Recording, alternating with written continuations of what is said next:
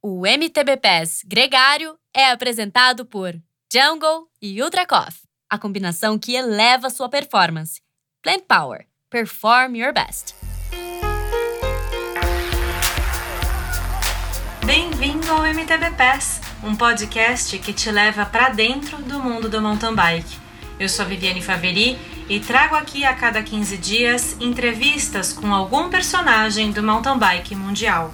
O convidado de hoje é o escocês Kenta Gallagher, treinador técnico da equipe Cannondale Factory Racing. Kenta tem um papel de bastidores que mostra a importância de um processo no contato com a pista nas corridas de cross country olímpico. Nessa entrevista falamos sobre sua carreira que navegou em diferentes disciplinas do ciclismo, incluindo o XCE Cross Country Eliminator.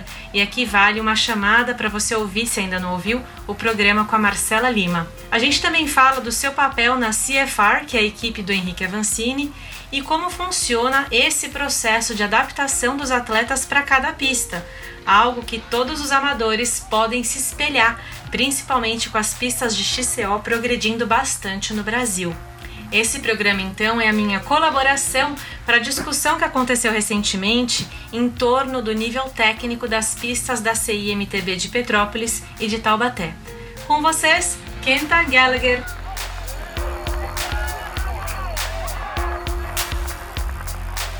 Kenta Gallagher, thank you so much for saying yes to our invitation. And I want to shoot you a straightforward question What do you do for a living? So for a living, I um, I work for a mountain bike team called Cannondale Factory Racing, and I am the technical coach of the team. How did it happen that you ended up as the Cannondale Factory Racing technical coach? It's quite a long story. Um, so basically, um, Phil Dixon, who is the performance manager of the team, used to coach me when I was really young, up until I was about 22 years old. And um, he stopped British cycling and moved to Cannondale, and I stopped cross country and I moved to downhill. From there, I was racing downhill, and I still spoke to him now and again. And he just offered me to come out to a training camp to do some technical work with some of the riders, not just of Cannondale, but some of the other riders he coached at the time. So I went out there to South Africa and basically just gave them some pointers or used my experience from both downhill and cross country and combined it for them. And I think it worked out really well. So the first World Cup in 2019 uh, in Albstadt, they flew me out just to do some track analysis with them and just be on course and show them the lines and just kind of get their bikes dialed in. So from there, it kind of every World Cup they would ask me to go. Um, I couldn't make them all, but I tried to make most of them. Um, and it kind of ended up going from there, really.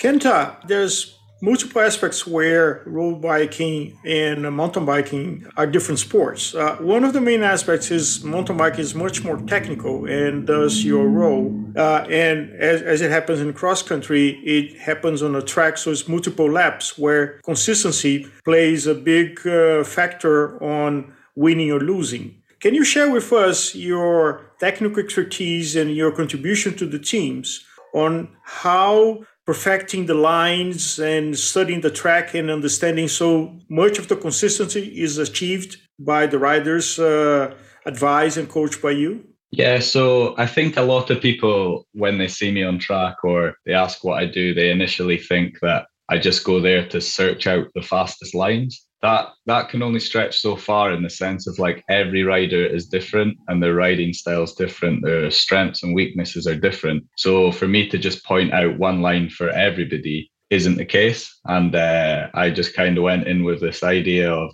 i ride with the riders um, on the team and i know their strengths and weaknesses. So i know which line i can point them into which would work for them. And i guess it's not always about the downhill lines. It's also some of the technical climbs, like just trying to push where they're looking, where they're putting the power down. If some of the riders aren't as powerful as others, they need to invest a bit more energy before a certain section. So I think um, you can kind of get the wrong end of what I do in a sense of it's just purely the track, but it's the track plus whatever rider I'm I'm working with. So I think um, being consistent in the World Cup circuit now is so so key because it's all about saving your energy in downhills and giving the maximum in the uphills and the transitions. And I think if you can knock out the most consistent laps, um, if you're racing six laps and you can save 10 seconds a lap, I mean, that's one minute, and some World Cups are won by less than one minute, you know? And Vivian, if I'm not mistaken, uh, there's a recent uh, stage of the, the World Cup that, uh, if uh, please help me, but I think was uh, Nino uh, who selected the longest course in one segment of the track. Yeah. And he consistently did that, and he was faster indeed, even though in distance he was traveling longer. Yeah, exactly. So Nino was doing the B line in Petropolis and also in another course that I don't recall right now. So maybe Kenta, when do you actually go for the B line? When do you choose that line as the best line for you? So they try and make the B line slower, but it doesn't always work out that way. Mm-hmm. But I mm-hmm. think when you go back to Nino's um, time in Brazil in the A and the B line, the B line does make sense if you're fast at turn speed. So Nino himself is probably one of the best technical bike riders out there. And he knows his corner speed's going to be quicker than someone he knows is slower in a straight line. Mm. So if he's stuck behind someone, all it takes is for someone to make a mistake, put their foot out, and then he's running into the back of them. So mm. I guess if he feels like he can match the speed on the turns, he'll just go the opposite way, not just because it's faster, but maybe it just stops a collision if somebody like slips out or something. So I guess it's risk management as well. Yeah. And since we're talking about B line, when we have to choose the B line because it's more adequate for you as a rider because of your like the skills, how does it play a role in confidence as a rider? Like, okay, you're not riding the A line, you have to ride the B line. Can you also help the athletes to be okay with choosing the B line? Yeah, I think um, it's all to do with when I go on the track with some riders and like they're not always confident every weekend. Sometimes it can get wet and then they think more. But I basically try and push the point where if you have to think about something on the track in practice, you're going to make a mess of it in the race under pressure. And I think you need to be able to hit the lines that you can do over and over and over again without thinking. Mm-hmm. So if I can't in practice days get a rider to hit a line safe every time and clean it every time and there's another line then i would always go with the line they can do the safest you know the most consistent and they they don't worry about it in the race. So what if you had to line down to put it put down three aspects that you consider when choosing a line for sure like consistency and uh, safety and then speed probably? Consistency for sure is my number one. Uh, uh-huh. uh, you have to be able to clean something over and over again like i say. Um, i'd say how committed they are to the section because if you some sections you need to be so committed where you would gap over the rocks or you would be able to skip over the rocks with your bike with a certain momentum and if you mm-hmm. don't have that then you're actually losing speed because you fall in the holes or whatever yeah. um, and I guess safety ultimately is the biggest thing because you don't want to have any crashes. I mean, crashes happen for sure at all times, and it's mm-hmm. it's not always the rider's fault, but just finding a line that they can safely do, and there's no risk of punctures or you know getting a mechanical as well. Uh, different riders have different uh, capacity to withstand uh, stress, uh, physical stress over the course of a race. And the stress plays a role on the consistency, on how uh, this rider is really thinking and uh, making the correct decisions on his handling. And I imagine this is what you said before on strengths and weaknesses, because it's not just a matter of exercising, training, and so forth. Sometimes uh, different minds take different stresses level uh, over time, and that plays a role. On that kind of rider that is more, let's say, less strong, uh, mentally speaking. How do you address this kind of rider on, on the technical course, uh, knowing that on the, the last laps, that person is going to be less able to, to handle the bike? Yeah, so I guess um, I guess the way cross country is going just now, um, the the duration's getting shorter and shorter. So you do have to be very, very on it up and down the hill. So the physical demand is actually almost matching the technical demand. Mm-hmm. And I think the fitter you are as a rider, um, obviously the more consistent you can be throughout the race. Um, so if you start burning the matches, like we say, on every climb, and you get to the downhill and you're not physically in the greatest shape, you do make mistakes. And I think then you get mechanicals and punctures because you get a bit lazy with the bike. But I think a lot of riders now are realizing in this new era of, of um, mountain biking and cross country that technical skills are so, so high up now that um, you can win and lose a race due to not being quick enough down the hill, or not just quick enough, but consistent enough, hitting your lines every time and being comfortable with the race speed. Um, so I guess I just with the riders, I try and it's so easy to do practice and just ride the technical sections at a practice pace. But when it comes to a race, I think you get shot out your comfort zone because you're not used to the speed that the front people are going. So now I kind of try and drag them up to speed slowly so that by the last few training sessions on the track, they're going not 100%, but 80% of what they could be going. And I believe that you need to be 80 to 100% in some sections to not lose the wheel, but you have to be comfortable enough to do that with this a high heart rate. Now, we've been talking a lot about your role at CFR, but I want to talk about your career because you did XC, you did downhill enduro. What else have you done that can contribute to what you're doing now? So yeah, I guess my career started with um, cross country and downhill combined. I did some cyclocross when I was younger and some road racing. So I basically done every off-road discipline you could think of, except the likes of four cross. So um, I've dipped my toes in a lot of different events. Have you ever How? done a cyclocross?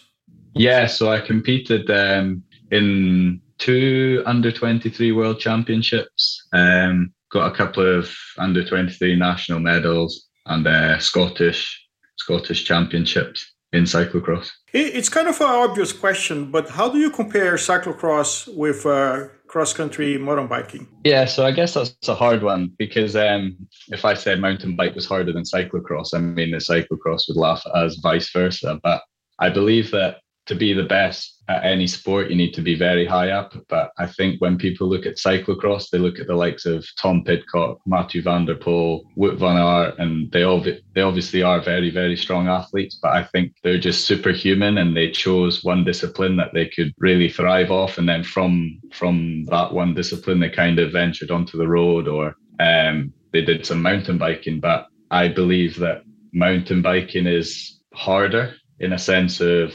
variability. The tracks are so different. The technicals way higher in cross country. There's a lot more climbing per lap. The race is longer, and I just think all the demands are are very very different. And how do you feel like all your experience as a mountain bike racer and cyclocross racer help you do your job with CFR now?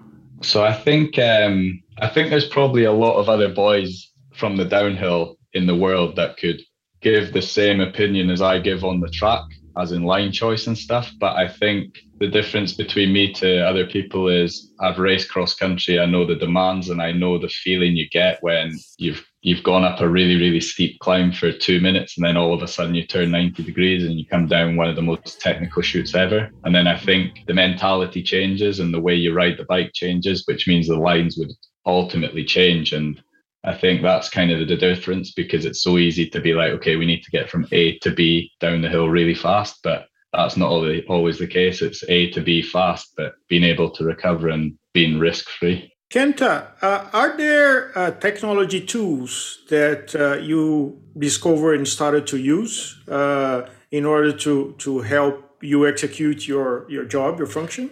On a cross country bike, sorry, I just had to cut you because like we see a lot of riders that have the opportunity to bring someone to show lines with them but like more common than not these coaches they're not riding a cross country bike. So yeah. you're actually riding the same bike as the riders so yeah exactly. That's the biggest thing for me is there's absolutely no point in me riding an e-bike around the track. There's no point in me riding an enduro track enduro bike on the track because that's not what they race. So I basically run the exact same equipment that they would run because go fast down the hill on a cross country bike is so so different to going fast on even a cross country bike with enduro tires. Everything just feels so different. what tires are you using on your bike? So I just use the Schwalbe, um, whichever the, the guys run, I'll just uh, put on my bike normally. Right. So it's a selection of depending on conditions and stuff like that. Yeah. And Kenta, uh, going back to, to my tech question, does it make sense or would it make sense to analyze the power files, the ratio between RPMs, BPMs, and watts produced uh, on, on uh, the cross country mountain biking in order to identify some spots that maybe uh, the heart rate could go a little uh, lower than it's happening and, and choosing a different line or choosing a different gear set? Yeah, I think to a certain degree, but I think sports evolved and there's a lot of sports science and there's a lot of numbers and you can throw as many numbers as you want to an athlete. But at the end of the day, they just want to go fast. So if you were to study all the things that you just said, I think it gives them something else to think about in a negative term. Mm. And they're already there at the race weekend and all they want to do is get round this weekend fast. I think you could probably overanalyze a lot of things because I think in in mountain bike and gravity discipline, any discipline, I think having a happy head means you'll go fast, and the less you think, the faster you go.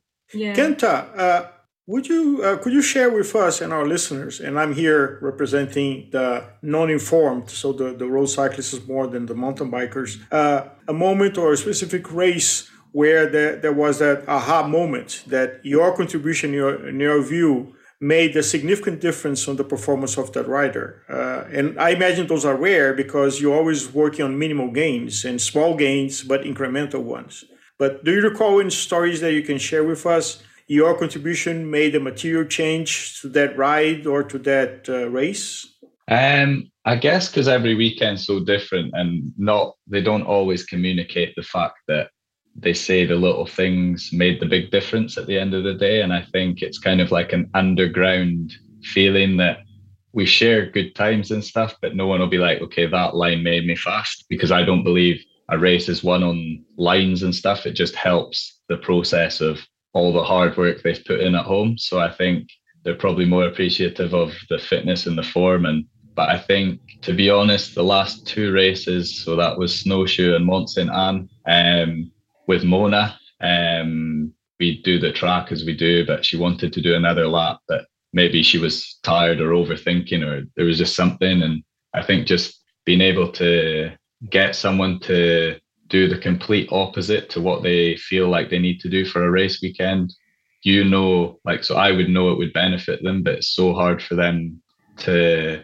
to realize that at the time. But come the race day, it turns out the exact way that I thought it. And I think that's probably the special moments that you take from from the job.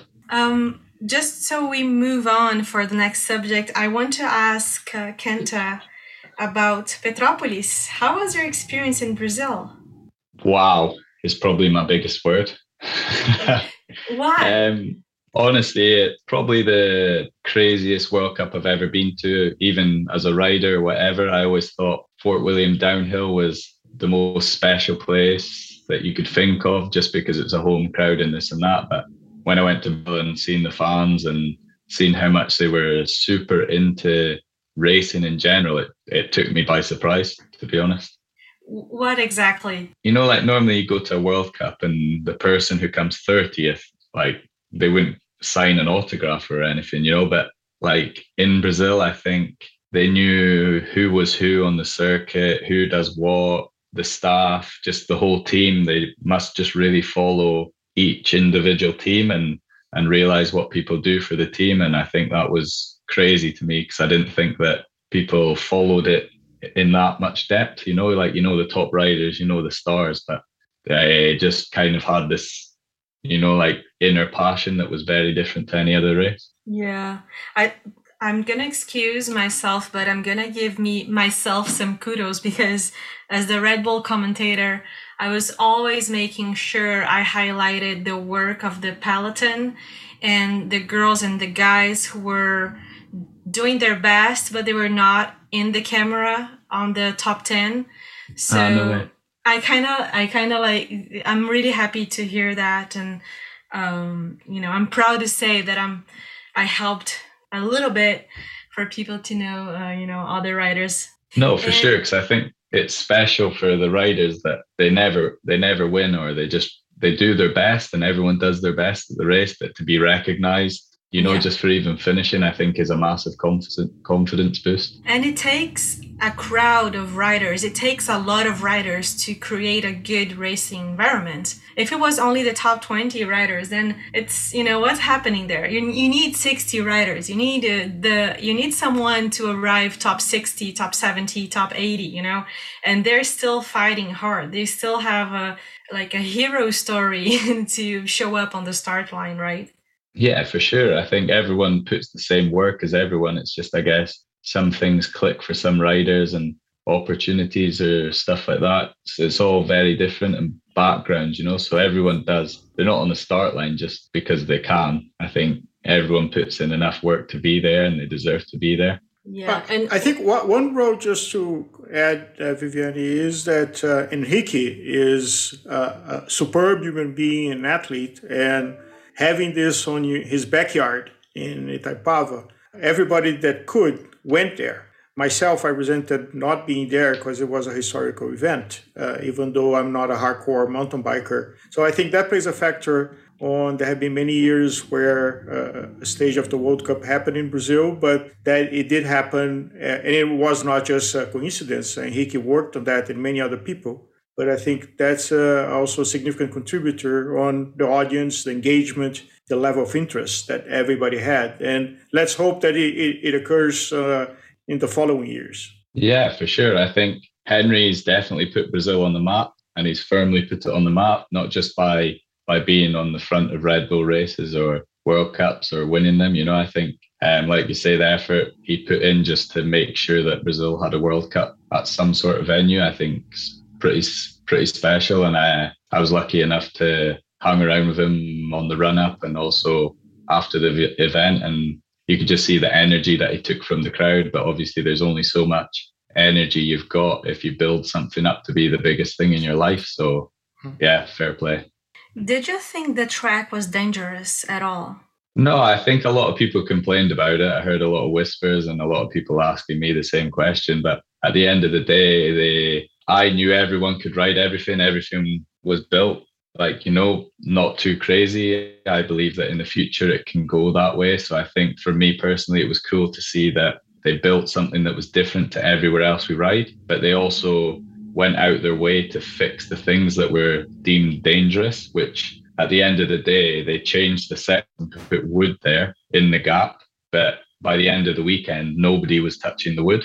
So it just goes to show the the features just looked really, really crazy, but in reality, they all worked. So, just to finish, this is going to be my last um, subject. Why do you love what you do? That's a good question. I guess it's a bit weird for me in a sense of like, well, I love bikes and I love racing and I love everything to do with with uh, mountain bike. And I guess for me, I had a career that I felt like I never fulfilled, and I feel a bit frustrated at times because of injuries and not getting the opportunities to to really build my career. So I think I it took me a bit of time transitioning, but I now start enjoying helping other people achieve what they want to achieve. And if I can give anything that I've learned from my mistakes or what I thought worked well and it makes them faster, then that's the enjoyment, I guess, now. Do you ever consider going back to racing now that you have even like more maturity and like new things in life other than just racing maybe that could you know put you in a new mental place and uh, please yourself as a racer or you're done with that.